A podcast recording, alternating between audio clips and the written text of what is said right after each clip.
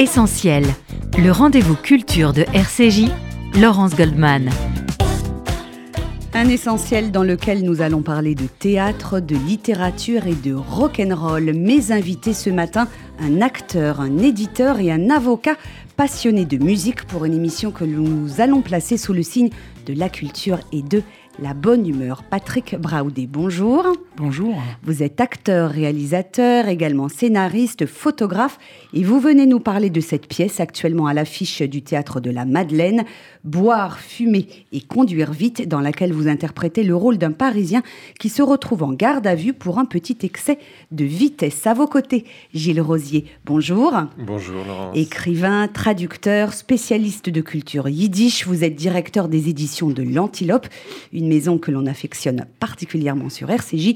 Vous nous parlerez de cet excellent polar israélien que vous publiez, Le silence est d'or. Je montre à la caméra la couverture du livre, mais aussi d'un petit bijou de la littérature yiddish, Motel, fils du chantre, du grand écrivain Sholem Alechem. Enfin, Fabrice Epstein, bonjour. Bonjour. Vous êtes, je l'ai dit, avocat, mais aussi chroniqueur à Rock and Folk, et vous publiez à la Manufacture du Livre Rock and Roll Justice, une histoire judiciaire du rock, dans lequel vous faites le lien, et nous verrons qu'il y en a entre ces deux univers a priori très éloignés. On va commencer tout de suite avec vous, Patrick Braudé.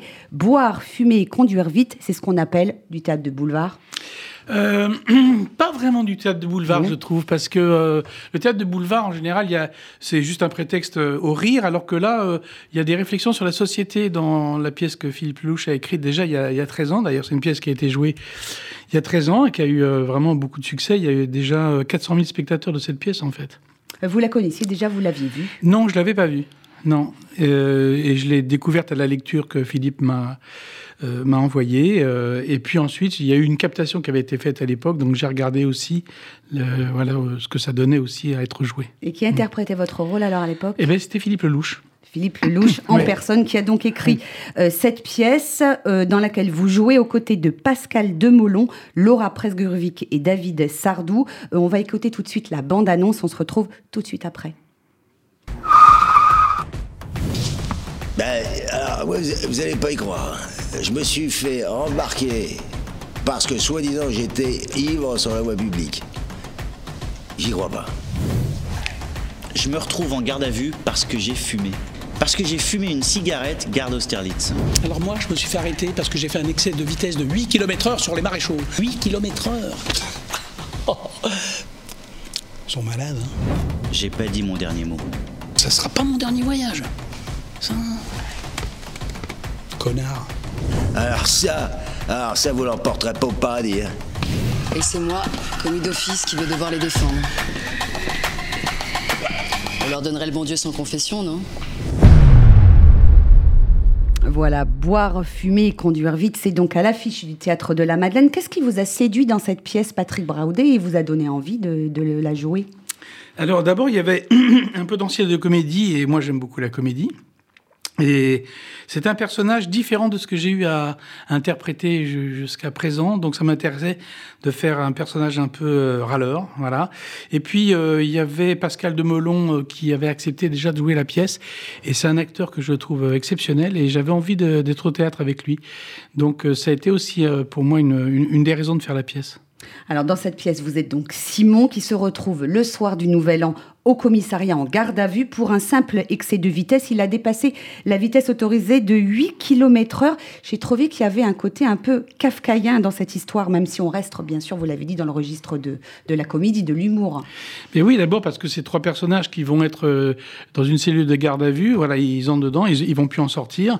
Donc, euh, et puis il y a une sorte de, on se demande vraiment pourquoi ils sont là, hein, parce que bon, il y en a un qui a fumé. Bon, c'est interdit de fumer vo- sur les voies publiques. Il a fumé, il s'est fait embarquer Dans un aéroport. euh, dans un. Alors, dans un aéroport, c'est la vraie histoire de Euh, Philippe dans- Lelouch. pardon, dans une gare. Dans une Oui, gare, oui, mais oui, dans l'aéroport, c'est une vraie histoire. En fait, Philippe Louche, il a écrit ça parce qu'il a fumé en attendant euh, de passer la douane. Et puis il s'est fait arrêter, on lui a mis les menottes, il était en garde à vue 24 heures. Bon, parce qu'il a râlé un peu. Et en fait, ces trois personnages, c'est pas trop parce qu'un a fumé, que l'autre était un peu sous euh, dans la rue et que l'autre a fait un excès de vitesse de 8 km heure. C'est surtout qu'ils ont un peu râlé et ils n'ont pas voulu se laisser faire par rapport à- à ces lois euh, d'interdiction. Ils ont râlé auprès des flics et finalement ils sont, ils sont en garde à vue parce qu'ils ont insulté un peu les, les flics. C'est plus pour ça qu'ils sont en garde à vue finalement. Alors vous l'avez dit, hein, c'est une sorte de, de, de, de, photographie euh, de, notre société. Mais auparavant, une petite question, il y a donc ces trois hommes qui sont en garde, à vue, en garde à vue, arrive ensuite l'avocate. C'est un peu un huis clos en fait entre ces clos. personnages qui n'ont rien à voir.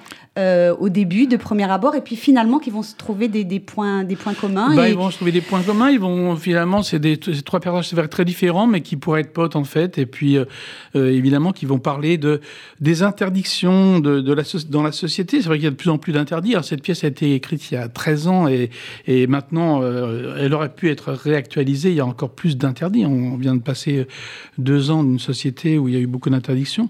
Et donc voilà, la pièce parle un peu de, de de, ces interdits. Mais c'est vrai que la société est devenue. euh, les gens sont devenus tellement individualistes, en fait, que finalement, l'État a été obligé de mettre des interdits. On prend conscience de l'absurdité de notre société, dit votre personnage Simon. C'est c'est une lecture un peu protestataire, voire libertaire hein, de notre société, avec toujours, bien sûr, l'humour. Oui, oui, oui, oui. C'est des personnages qui râlent contre les, contre les C'est des interdits. rebelles. Oui, c'est des rebelles. Enfin, oui, ils oui, pensent qu'ils sont des rebelles. Oui, oui, des rebelles qui n'ont pas été vraiment euh, non plus très politisés comme, euh, comme rebelles. Ils le disent à un moment. D'ailleurs, ils se sont laissés un petit peu avoir. euh, ils sont, ils se sont pas intéressés à la politique et là, ils se retrouvent à être, à être rebelles contre des interdits.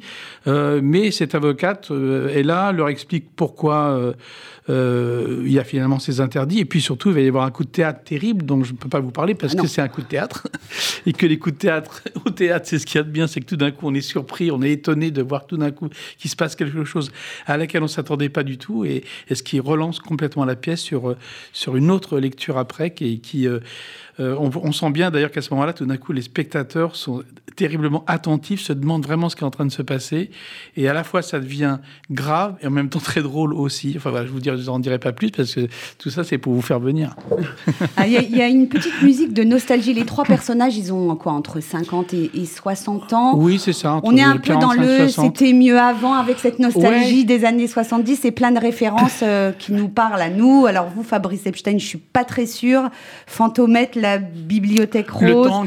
le tang. Ouais, un tout et puis ouais. euh, Vous connaissez le tang aussi? Non, non, le tang, non. Ah, vous Non. connaissez Non, pas le le tang Ben non, vous les êtes trop jeune. pour ça. soupules en acrylique qui grattent. Gilles Rosier, ça vous dit quelque chose?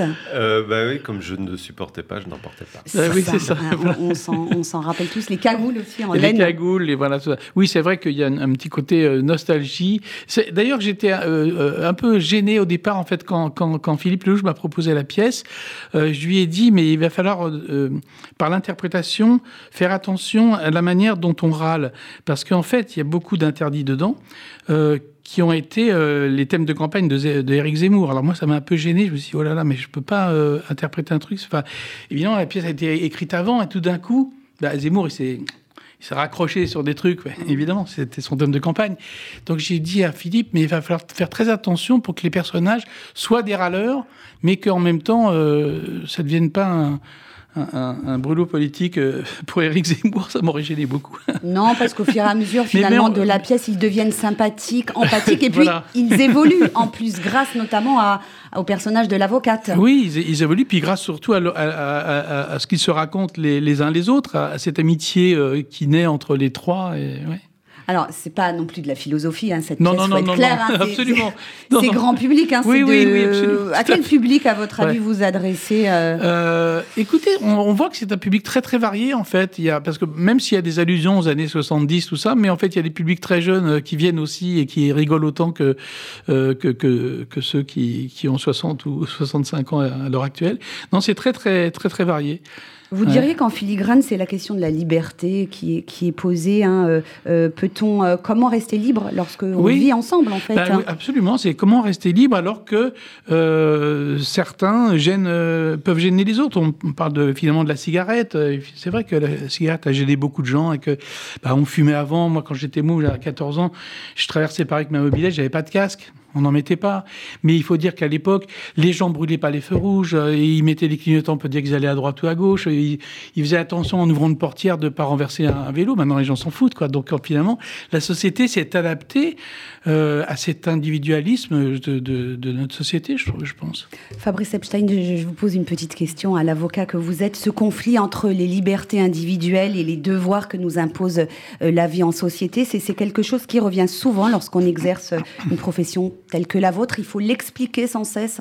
Oui, il faut l'expliquer de la même façon qu'il faut expliquer que chacun a droit à une défense. C'est- C'est les discussions qu'on peut avoir à table quand on est avocat. Euh, Toujours, il y, a, il y a- il y a cette bagarre. L'avocat est le rempart et permet euh, aux uns et aux autres d'évoluer dans une société plus libre.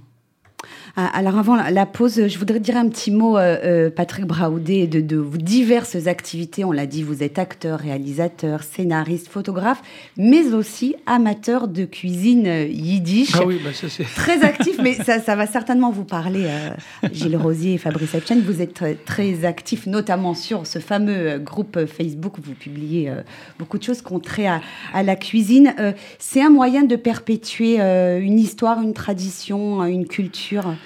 Euh, oui, sans doute, mais c'est- surtout tout ce que j'aimais, c'est mes madeleines à moi, le, le, le gefilte fiches, le, pied de veau angelé, tout ça, que des gens, euh, en regardant, ont envie de tourner de l'œil. Euh, mais moi, voilà, évidemment, c'est tout ce que j'ai aimé dans ma jeunesse, que j'aime retrouver maintenant. Voilà, et puis, et que j'essaie effectivement, c'est vrai, je perpétue euh, cette cuisine-là, puisque mes enfants maintenant euh, en mangent et aiment ça aussi. euh, voilà, J'en- ai mis dans le biberon pour que ça passe. Non, c'est très étonnant de voir à quel point ce groupe, pardon, que, que je suis comme ça de loin, Ouais. est actif. Donc, euh, Gilles Rosier, vous C'est un groupe de cuisine c'est un ça? groupe Oui, de ça s'appelle amateurs de Amateurs de cuisine cuisine yiddish. Et, vraiment, il y a une interaction et on sent vraiment une communauté. Ouais. euh, Mais vous savez pourquoi? C'est parce que d'abord, il n'y a plus de restaurants yiddish en fait. Absolument. Donc, du coup, les gens se retrouvent là-dessus, se donnent, s'échangent des recettes. Comment vous avez fait le pied de veau Comment vous faites le, le, le Keskiren Comment vous faites ça Parce qu'il n'y a plus, ça, il y a plus de restaurants yiddish euh, euh, à Paris. Alors, Ouais. à Paris, donc je vous Alors, raconte même pas vous, dans, le, dans le- vous le mangez avec du vinaigre ou de la moutarde? Le pied de Alors, veau. avec du vinaigre, moi. D'accord, moi avec de la moutarde. ah, Il y, a- il y a- il y a Ah plusieurs. bah, c'est- ouais, ouais, c'est- vous venez de quel pays, vous? Plusieurs écoles. Il y a plusieurs écoles. il y a plusieurs écoles. Ouais, Fabrice Epstein, je le mange vous, pas la du tout. culture Ah, euh, je suis un faux ashkénaze. Ma mère est séfarade, donc euh, Ah. j'ai été élevé, moi, à Ah, autre donc, chose. euh, biberonnée au, au Biberonné, couscous. euh, ouais, kefta, couscous, etc. Ouais. Allez, on va marquer une première pause dans cette émission. Boire, fumer, conduire et conduire vite, c'est actuellement à l'affiche du théâtre de la Madeleine. On va marquer une pause musicale. On va écouter Michel Fugain chante La vie chante. C'est dans la pièce, mais je n'en dis pas plus. À tout de suite sur RCJ.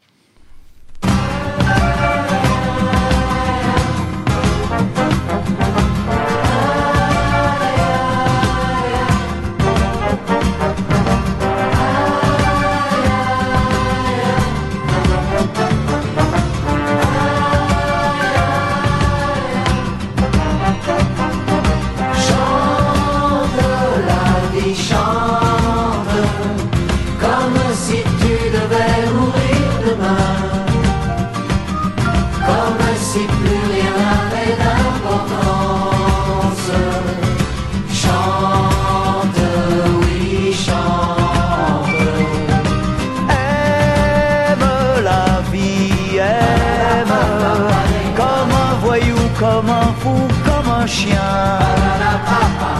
Comme si c'était ta dernière chance. Chante, oui chante. Tu peux partir quand tu veux.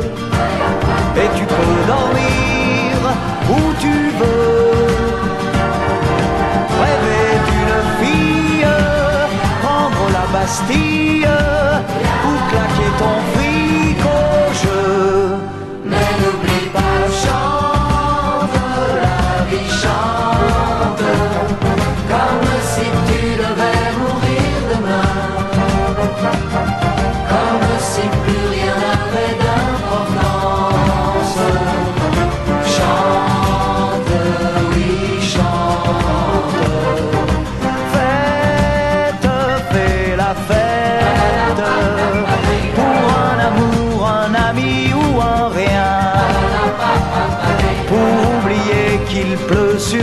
vacances. Chante, oui, chante. Et tu verras que c'est bon de laisser tomber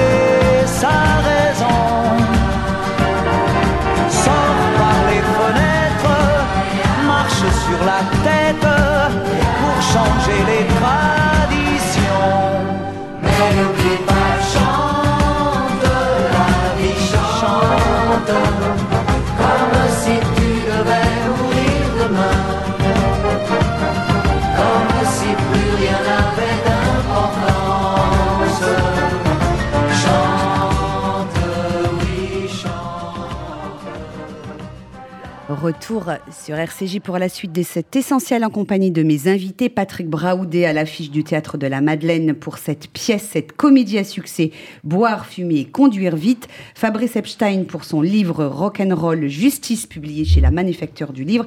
Et l'éditeur Gilles Rosier qui vient ce matin pour nous présenter deux romans. Mais très rapidement, un petit mot, Patrick Braoudet. On n'a pas parlé de votre activité de photographe. Je ne sais pas si vous en faites un métier ou si c'est un Mais hobby. écoutez, euh, non, mais c'était un hobby, mais ça devient 30% de mon activité en fait. Je fais beaucoup d'expos de photos. Et justement, j'ai ce soir. Alors allez-y, Ouais, ce soir, Il y a- un petit a Il y a un vernissage. vernissage euh, d'une expo euh, très particulière par rapport à ce que je fais d'habitude. Là, j'ai fait des photos de d'animaux en Afrique du Sud. Mon premier métier était vétérinaire, ma passion était les animaux. Et donc là, je suis content de, de faire une expo de photos avec des lions, des tigres, des rhinocéros, tout ça.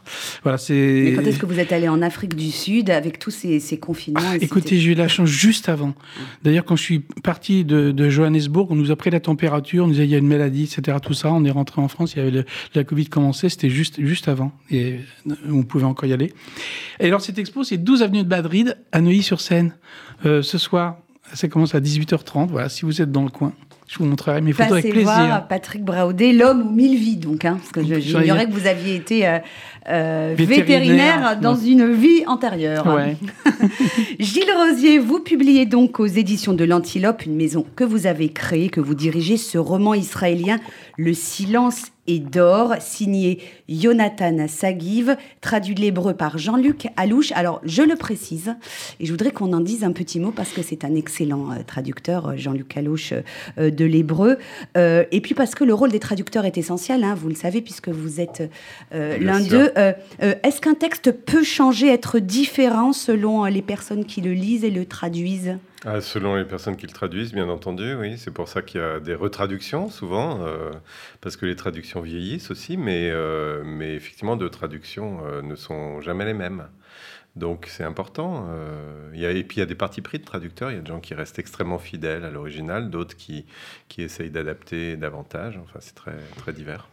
Alors, Le silence et d'or, c'est un excellent, excellent polar que j'ai lu et que j'ai adoré, assez original en, en tout cas. Ah Euh, oui. Jonathan, ça tient à la personnalité de l'auteur, Jonathan Sagiv? Ah bah c'est un, c'est un type super, Jonathan Sagib, un, très intelligent, drôle euh, et qui est très très satirique, narquois. Enfin, il adore rire de tout et surtout de lui-même. Donc son personnage rit beaucoup de lui-même aussi. Absolument. Et c'est c'est le, le deuxième euh, d'une trilogie. Donc, Oui, c'est ça. On a publié le premier, Secret de Polichinelle, il y a deux ans. Et euh, j'espère qu'on publiera le troisième. Mais pour l'instant, c'est celui-ci, Le Silence et d'Or, qui est en librairie. Est-ce que vous diriez qu'il y a un, courant euh, euh, de romanciers spécialisés dans le polar en Israël bien identifié? Euh, Moi, j'aime bien Batia Gour, qui était une des pionnières. Il y a aussi euh, Dror Michani. Euh, Est-ce que le polar à l'israélienne est une spécificité particulière? Euh, une spécificité, je sais pas, mais un bon polar, ça raconte une société. Et comme la, société israélienne, il y a beaucoup de choses à raconter sur elle parce qu'elle est complexe et plurielle. euh, et ben les bons polars racontent euh, des tas de choses sur cette société qu'on comprend pas forcément très bien quand on lit un article de journal de, de, de 3000 signes. Quoi.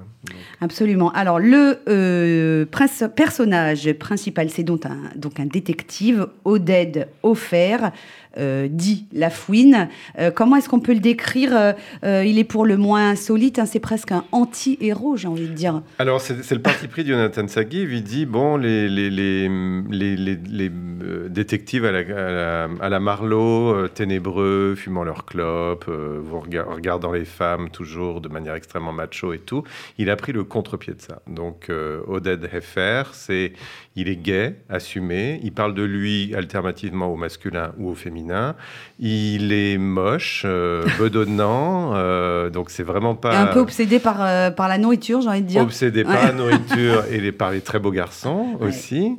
Et donc, et donc il, pour dire les choses vulgairement, il mouille sa culotte dès qu'il voit un beau mec. Quoi. Et, et c'est c'est extrêmement drôle. Mais il est très fin, très intelligent. Et euh, comme disait euh, Hercule Poirot, il utilise ses petites cellules grises pour, euh, pour trouver le, le coupable. Alors c'est un peu un loser, hein, même c'est carrément un loser au début de l'histoire, aussi bien dans sa vie privée que dans, dans sa vie professionnelle. Ah oui, c'est quelqu'un qui foire tout. Donc, en fait, il s'est mis détective privé parce qu'il avait, il était en fin de droit au chômage, enfin bon, etc. Et puis là, au début, en fait, la seule chose qu'il a à se mettre sous la dent, c'est que sa grand-mère a perdu son chat, donc il accepte de rechercher le chat de sa grand-mère, ce qu'il trouve extrêmement humiliant. Mais euh, ça lui permet, quand il va euh, à l'hospice euh, de vieillard de sa grand-mère, d'avoir un repas gratuit. Il en est là.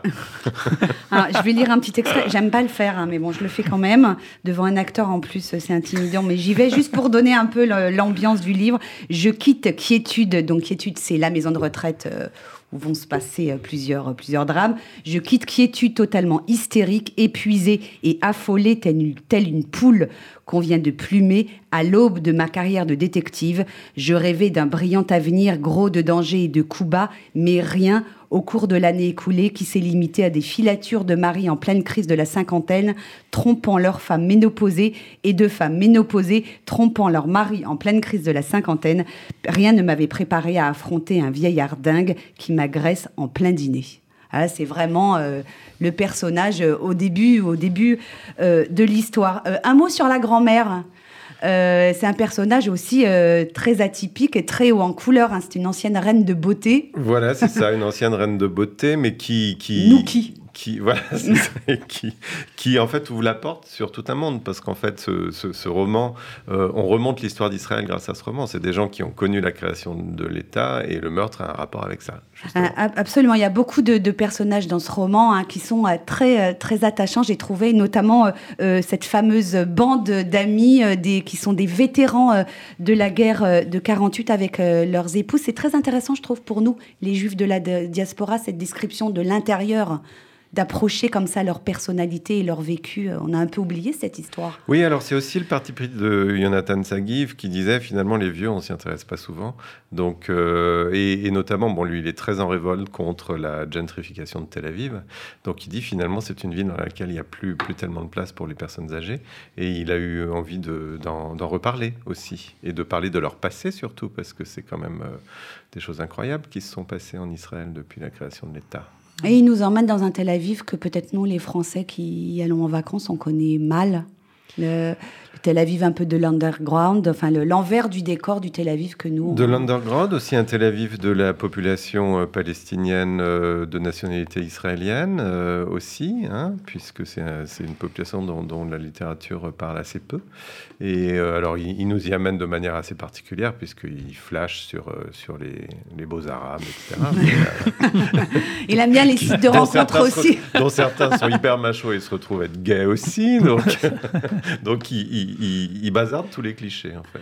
Un mot sur son écriture. euh, euh, elle est originale et elle est assez surprenante, je dois dire. En tout cas, moi, elle m'a un peu surprise. La, la traduction, elle est vraiment fidèle au texte euh, original. Euh, il, euh, il ah oui, elle est très fidèle, Ouais. mais alors c'est un- c'est vraiment un, un défi pour Jean-Luc Alouche parce qu'il il faut qu'il trouve de l'argot, l'ar- l'argot des gays téléviviens contemporains, c'est c'est pas évident, évident.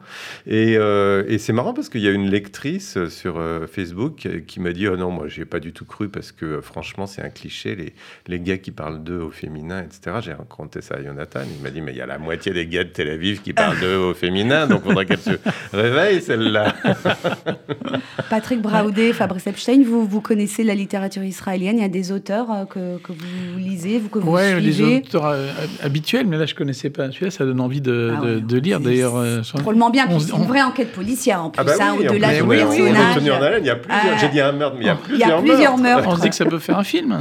Absolument. absolument. Ou une série. Alors, une Jonathan série est en train de travailler sur une série Ah, bah avec euh, Oded Heffer. Ouais. En personnage principal. Oui, Ah vous, ouais. vous, vous aimez la littérature israélienne Oui, je, je connais pas très très bien, mais Mm. bon, j'ai lu Amos Oz évidemment. Voilà. Et vous, Moi, Fabrice je la connais mal. Vous connaissez très mal. hein. Oz, très mal. C'est à découvrir, bah, notamment euh, euh, oui. par le biais des éditions de l'Antilope, parce Ouais. que euh, Moi, j'ai découvert par contre du théâtre israélien. Ouais. J'ai joué une pièce de Hanor Levin. Ah bah oui, et justement, le- la, la traduction euh, est très importante. Il y avait un Ah peu- bah oui, Hanor euh, Levin, c'est très difficile à traduire et Ouais. il est très très bien traduit en français. C'est Laurence Sedrovitch, euh, qui est une amie, qui, qui avait traduit. On a demandé à Laurence de faire une nouvelle traduction par rapport à la première euh, pièce. Euh, voilà, parce que c'est vrai que la traduction est importante pour que. Vous avez joué quelle que- pièce? C'était alors ça s'appelait Le Marchand de caoutchouc, euh, D'accord, je la connais pas. Ouais. qu'on a appelé Les Insatiables dans la deuxième traduction en fait. Gilles Rosier, vous êtes venu nous parler d'un second livre. Alors là, pour le coup, euh, c'est pas un livre qui est paru euh, cette année. Euh, C'est Motel, fils du chantre, le, le roman de Sholem Aleichem. Alors pour ceux qui ne le sauraient pas ou qui l'auraient un peu oublié, rappelez-nous, Sholem Aleichem, c'est le grand, l'un des grands Sholem écrivains. Aleichem, c'est un des, un des plus grands écrivains yiddish, un des, un des premiers de la littérature yiddish contemporaine, euh, moderne, pardon, qui a écrit à la fin du 19e siècle jusqu'en 1916. Euh, il est mort euh, pendant la Première Guerre mondiale à New York, mais il était né en Ukraine, et donc l'essentiel de son œuvre se passe parmi les petits juifs des Stetler euh, ukrainiens. Et on lui doit notamment Tévier, le, le laitier. Absolument, qui a, donné le violon sur le, toit. violon sur le Ouais, toit que, ouais. que Mhm. chacun connaît. Pourquoi vous avez-vous choisi de, de rééditer euh, ce livre-là en particulier? Alors d'abord, il a, il a été traduit dans les années 50, mais de manière totalement confidentielle. Donc il était important de le retraduire, parce que c'est un des plus grands romans de Sholem Aleichem. C'est, c'est, c'est, euh, on a mis sur le bandeau un petit bijou, c'est un petit bijou, à mon Ah sens.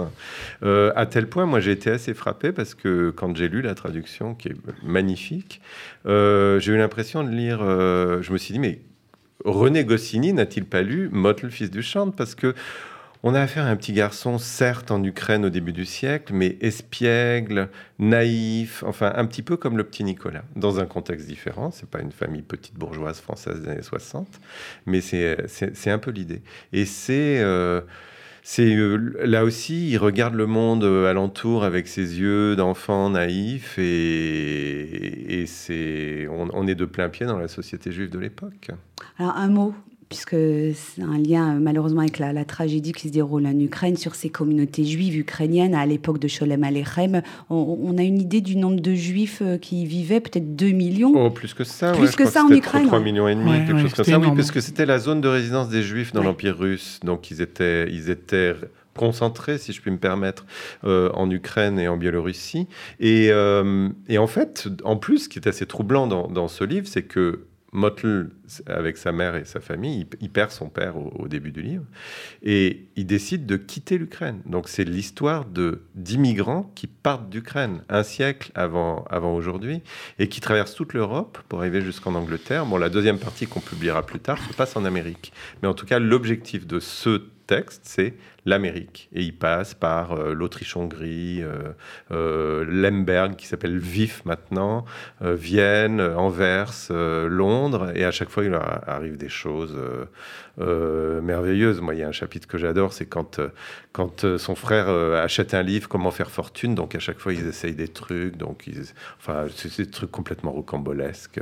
Il y a une part d'autobiographie euh, dans, dans, dans ce livre en particulier, puisque Sholem Aleichem lui aussi a quitté l'Ukraine pour les États-Unis. Alors, il y a une part d'autobiographie, c'est que, alors, il n'a pas du tout quitté dans cette circonstance, mais il avait une belle-mère, puisque son- sa mère était morte quand il était très enfant, et sa belle-mère était une femme atroce.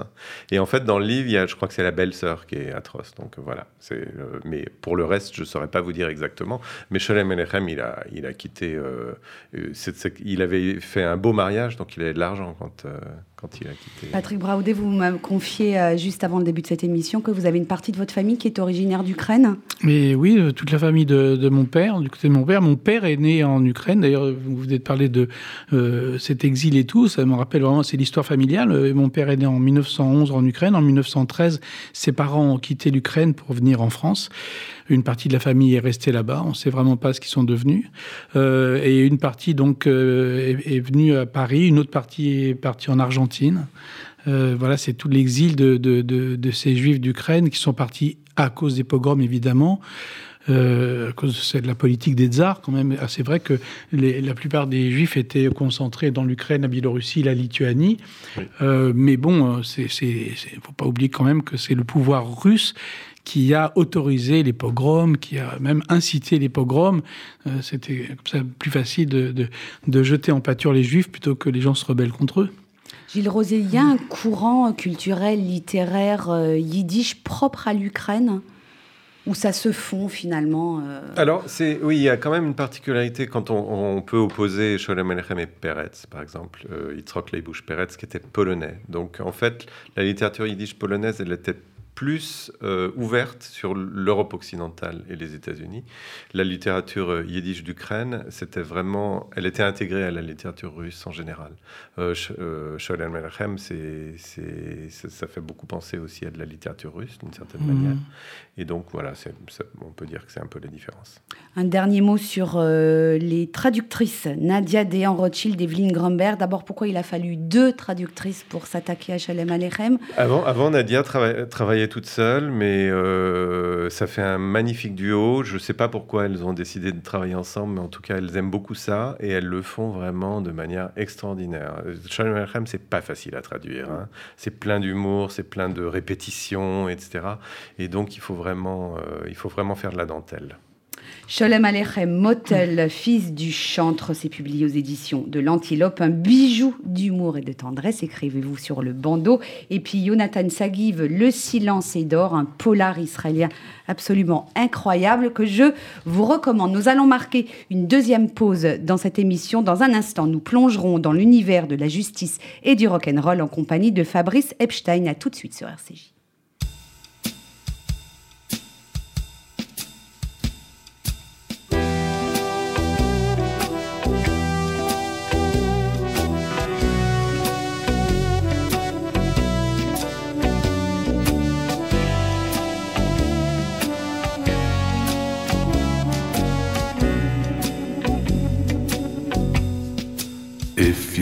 Want a lover, I'll do anything you ask me to.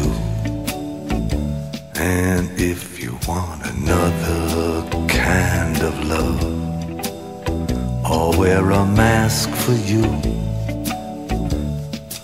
If you want a partner, take my hand. Or if you want to strike me down in anger, here I stand. I'm your man. If you want a boxer, I will step into the ring for you. And if you want a doctor, I'll examine every inch of you. You want a driver, climb inside. Or if you want to take me for a ride, you know you can. I'm your man. Are the moons too bright? The chains too tight? The beast won't go to sleep. I've been running through these promises to you that I made and I could not keep. Ah, but a man never got a woman back, not by begging on his knees. Or I'd crawl to you, baby, and I'd fall at your feet, and I'd howl at your beauty like a dog in heat, and I'd claw your heart, and I'd tear at your sheet. I'd say, please, I'm your man.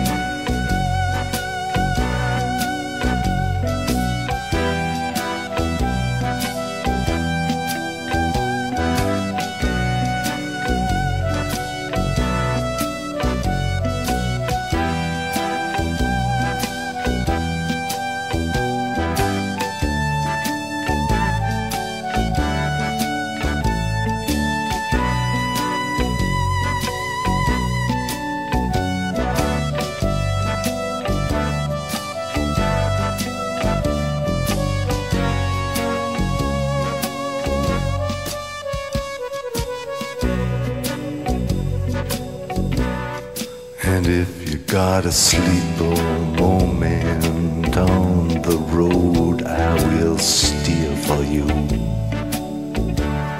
And if you wanna work the street alone, I'll disappear for you. If you want a father for your child, or only wanna walk with me a while across the sand,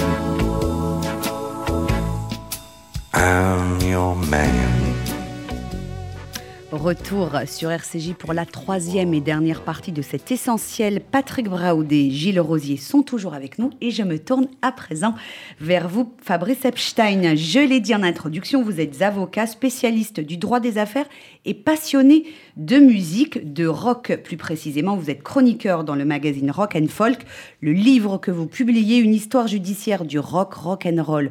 Justice, c'est à la manufacture du livre De quand date cet amour du rock and roll, Fabrice Epstein. Euh, Depuis tout jeune, euh, depuis un moment où à 10 ans, euh, le pied dans le plâtre, j'ai découvert tous les vinyles de mon père. Donc c'est une histoire de transmission. Et ça commence avec les Beatles, les Stones, Bob Dylan, surtout Bob Dylan, Leonard Cohen. Et ensuite, ça ne s'arrête jamais. Comme tous les collectionneurs, fans, on découvre des tonnes de choses et, et euh, j'écoute, je sais pas, 5-6 heures de musique par jour. C'est sans cesse. Ah ouais. Donc c'est un vrai fan. hein. Je sens que Patrick Braoudet, là, ça l'interpelle. Vous aussi, vous aimez le rock? Ah ben moi je suis rock à fond et, et comme, euh, comme vous, mes fils ont découvert le, le rock avec mes vinyles. Tout d'un coup, ils sont, je les ai entendus euh, tout d'un coup arriver parce que j'avais ressorti ma platine et je, je mettais les Stones, euh, je mettais Led Zeppelin, je mettais tout ça, Pink Floyd et tout. Ils sont dit c'est quoi et tout ça et, et ils ont euh, craqué sur le rock aussi, voilà, absolument. ouais. Gilles Rosier, le rock. Modérément. Euh, mais en fait, moi, j'ai été initié par mon grand frère à Genesis et les Pink Floyd surtout. Mais je suis passé complètement à côté des Beatles. J'ai trouvé, trou- trouvé ça un peu gnangnan. quand Mais alors on- moi, je, je- je ne savais pas que les Beatles, c'était du rock. Comment on peut définir euh, euh, le rock and roll, Fabrice Epstein, pour les non-initiés non, non, dont je peut-être comme suis euh, un après le rock, c'est c'est assez large. En tout cas, la définition que j'en donne, elle est assez large. C'est une musique euh, peut-être adolescente, peut-être contestataire, jouissive, de l'instant. On peut dire ça, musique de l'instant. transgressive. Oui, transgressive, 3-4 minutes pour faire un bon disque. Après, vous parliez de Genesis, là, c'est beaucoup plus long. Pink Floyd aussi, donc, euh, mais, mais, mais c'est des grands groupes de rock. Et, et dans ce livre, ce que j'essaie de montrer, mais de façon assez euh, euh, honnête, disons, c'est qu'il y a un lien très fort entre rock et justice. et Alors- qu'on apprend beaucoup de choses sur nos artistes préférés rock en comprenant leur rapport à la justice. Alors ça va, c'est très large hein, le Ouais, ouais, spectre large. euh, euh, du, du rock and roll. Ça va des années 50. C'est né dans les années 50. Oui, c'est dans les années 50 et euh, ça va évidemment jusqu'à aujourd'hui.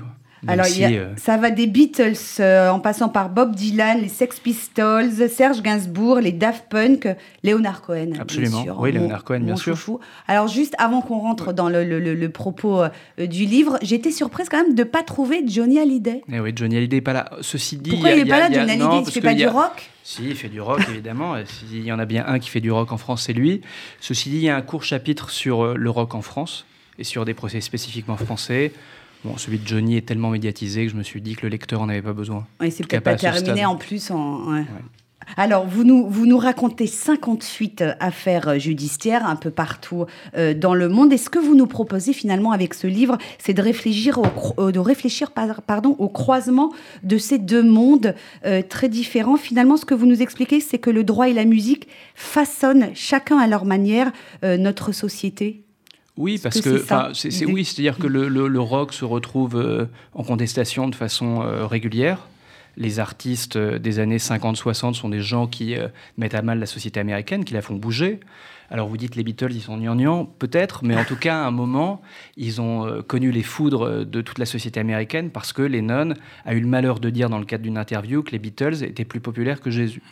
Alors ça a fait tout un pataquès. Lennon a dû s'excuser. Son manager, c'était Brian Epstein. C'est lui qui lui avait soufflé de s'excuser. Et, on a systématiquement Morrison euh, euh, et aussi Dylan. Dylan, par exemple, c'est quelqu'un qui, qui fait changer la société. Ce que les Français savent pas forcément, c'est que Dylan, c'est l'auteur le plus utilisé par les cours de justice américaines. Vous avez des juges aux États-Unis qui citent Dylan pour illustrer des affaires, et même la Cour suprême. C'est dire à quel point le rock aux États-Unis, hein, dans une moindre mesure en France, s'est inséré dans la société et la culture. On a soif de justice comme on a soif de musique rock. C'est ce que vous écrivez dans votre introduction. Il faut entendre le mot rock comme euh, un synonyme de liberté fa- face à une société euh, qui représente la morale. Oui, oui, absolument, de liberté, mais, mais aussi ce qui m'a amusé en faisant ce bouquin, c'est euh, il y a beaucoup de gens qui aiment aller au tribunal. Ils aiment entrer dans les cours d'assises, écouter, etc. Moi, c'est aussi mon cas. Je suis avocat, mais c'est quelque chose que j'ai toujours aimé auparavant. Et, finalement, euh, quand on s'intéresse euh, à ces histoires du rock, eh bien, on a l'impression d'être avec eux dans les tribunaux et de les suivre. Et euh, là, il y a tout un tas d'histoires assez étonnantes. Vous avez par exemple les Sex Pistols. Les Sex Pistols, vous voyez, c'est un, groupe de punk. Et Sex Pistols, ils ont la bonne idée de faire un disque qui s'appelle Nevermind the Bollocks. Alors, bon, je fais attention, mais la traduction, ça veut dire on s'en bat les trois petits points.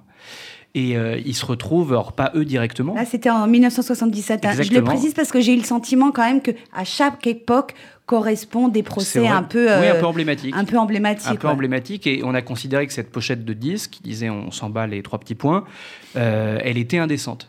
Il y avait un texte en Angleterre, un vieux texte qui a été ressuscité par des, policiers euh, qui interdisait de faire de la publicité indécente. Et donc vous avez quelqu'un qui vendait ce disque, qui s'est retrouvé devant le tribunal et qui finalement a été acquitté parce qu'on a considéré qu'il y avait une liberté d'expression et que c'était pas indécent. Il avait un très bon argument. Il disait moi j'ai des milliers des milliers de personnes qui passent devant chez moi, le disque se vend extrêmement bien et personne n'a trouvé cette pochette indécente.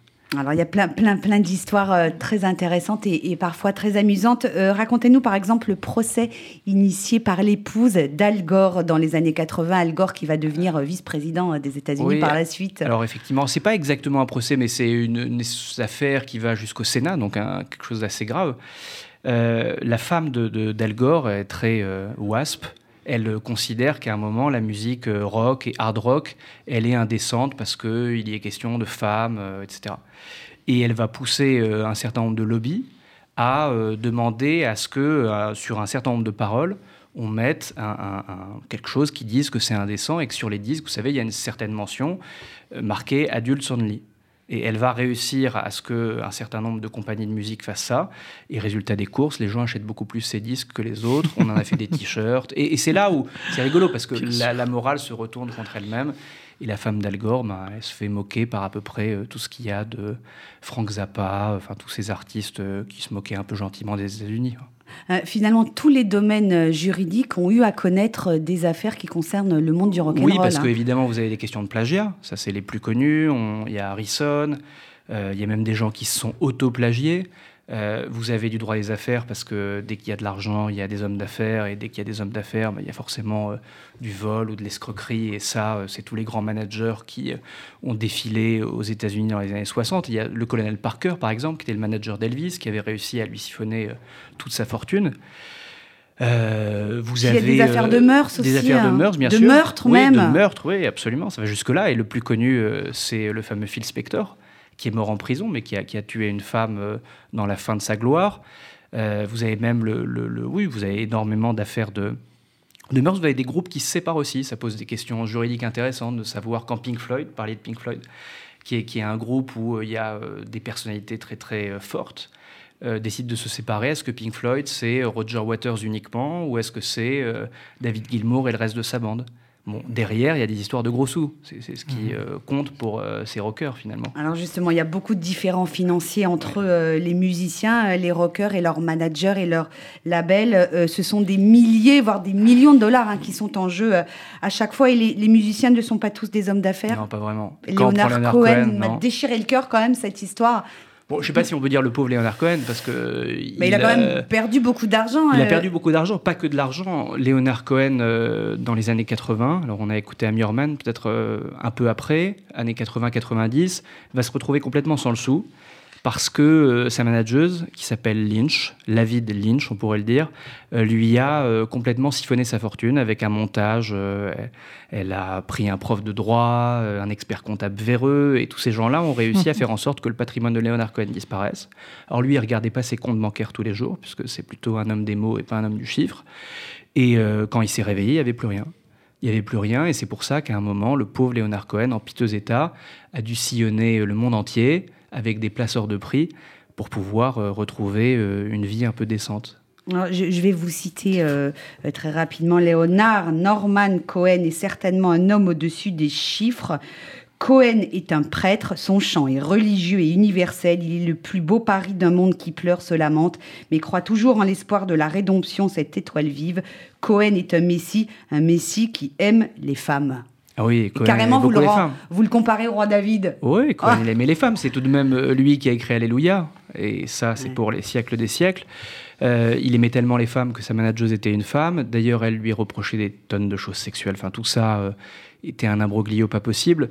Euh, dans cette affaire, il avait perdu des choses peut-être encore plus importantes que l'argent, des, des manuscrits euh, originaux, sa correspondance avec Bob Dylan.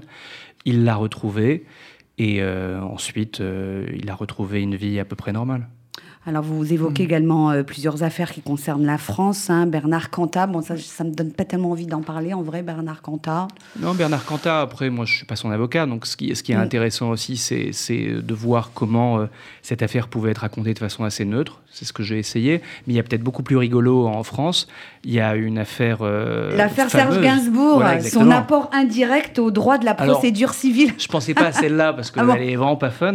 Non, en revanche, il y a des sosies qui se sont disputés à Épinal, sosie de Gainsbourg et, et sosie de Johnny. Bon, il y a tout de même Johnny dans ce livre d'une certaine façon. L'un étant jaloux de l'autre, a tenté de le poignarder. Ça a fini à la cour d'assises cette affaire.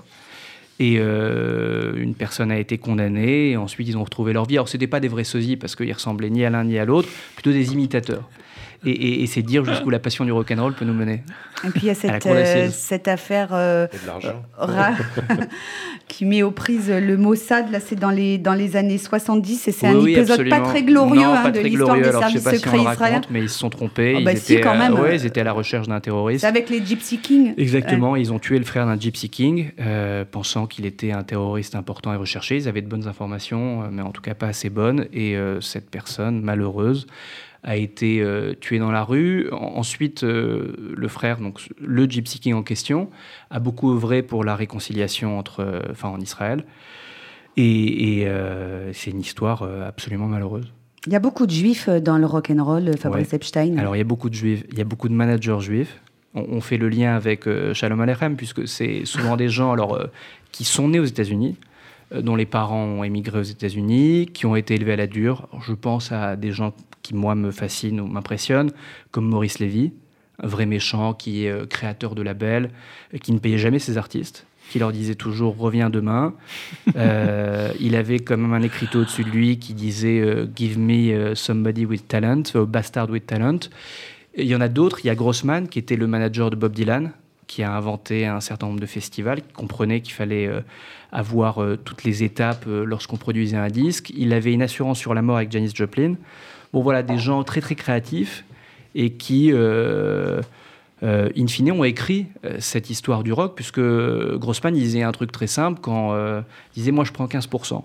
Pourquoi je prends 5% de plus que tout le monde? Parce que je suis beaucoup plus intelligent et que je vais te faire gagner plus d'argent. Finalement, c'est la meilleure façon de se vendre lorsqu'on est manager.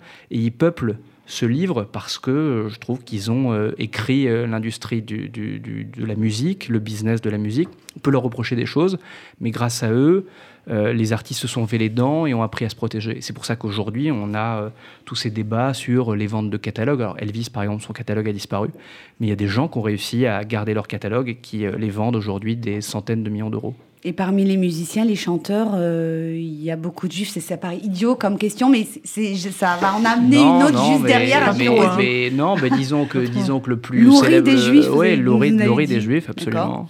Était juif, puisqu'il est mort. C'était un sacré zigoto. Euh, Dylan, bien sûr. Alors, est-ce qu'il le revendique? Bon, ça, c'est encore autre chose. Euh, mais ça reste peut-être le plus grand musicien euh, du rock du XXe siècle.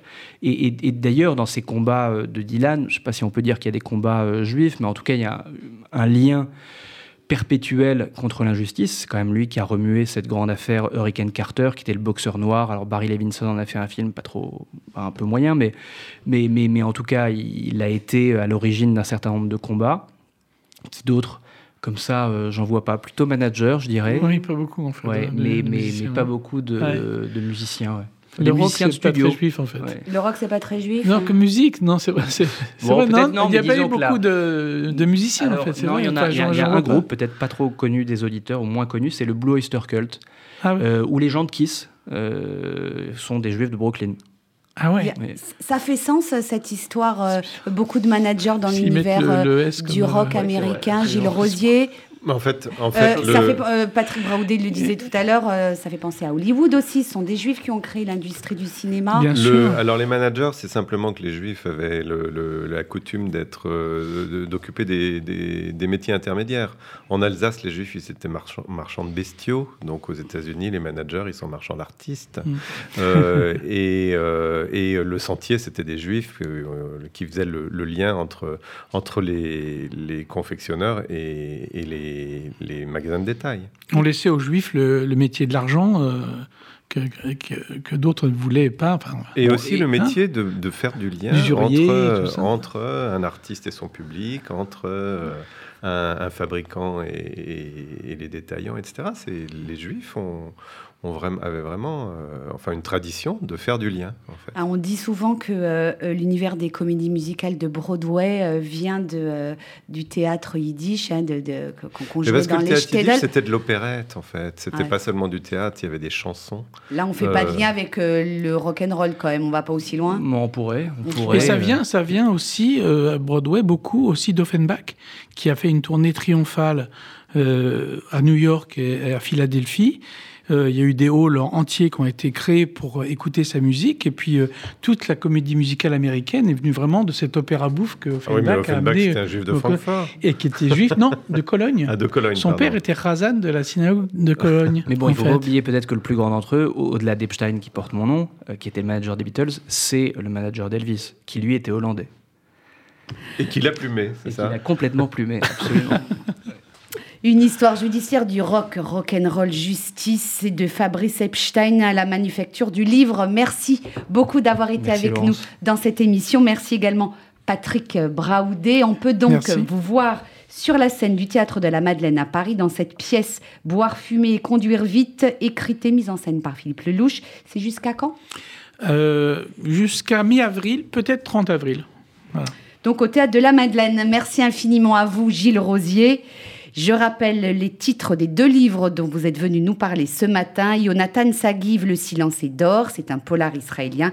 Et puis une réédition, une republication, Motel, fils du chantre de Sholem Alechem. Merci à tous. Je rappelle que cette émission est à réécouter en podcast sur notre site internet, notre application mobile radio-rcj.info, ainsi que sur toutes les plateformes de diffusion. Merci Daniel Tapia à la réalisation. Restez avec nous sur RCJ. Dans un instant, c'est Rudy Saada que vous retrouvez pour RCJ Midi, l'édition complète de la mi-journée. Excellent après-midi à tous à l'écoute de nos programmes.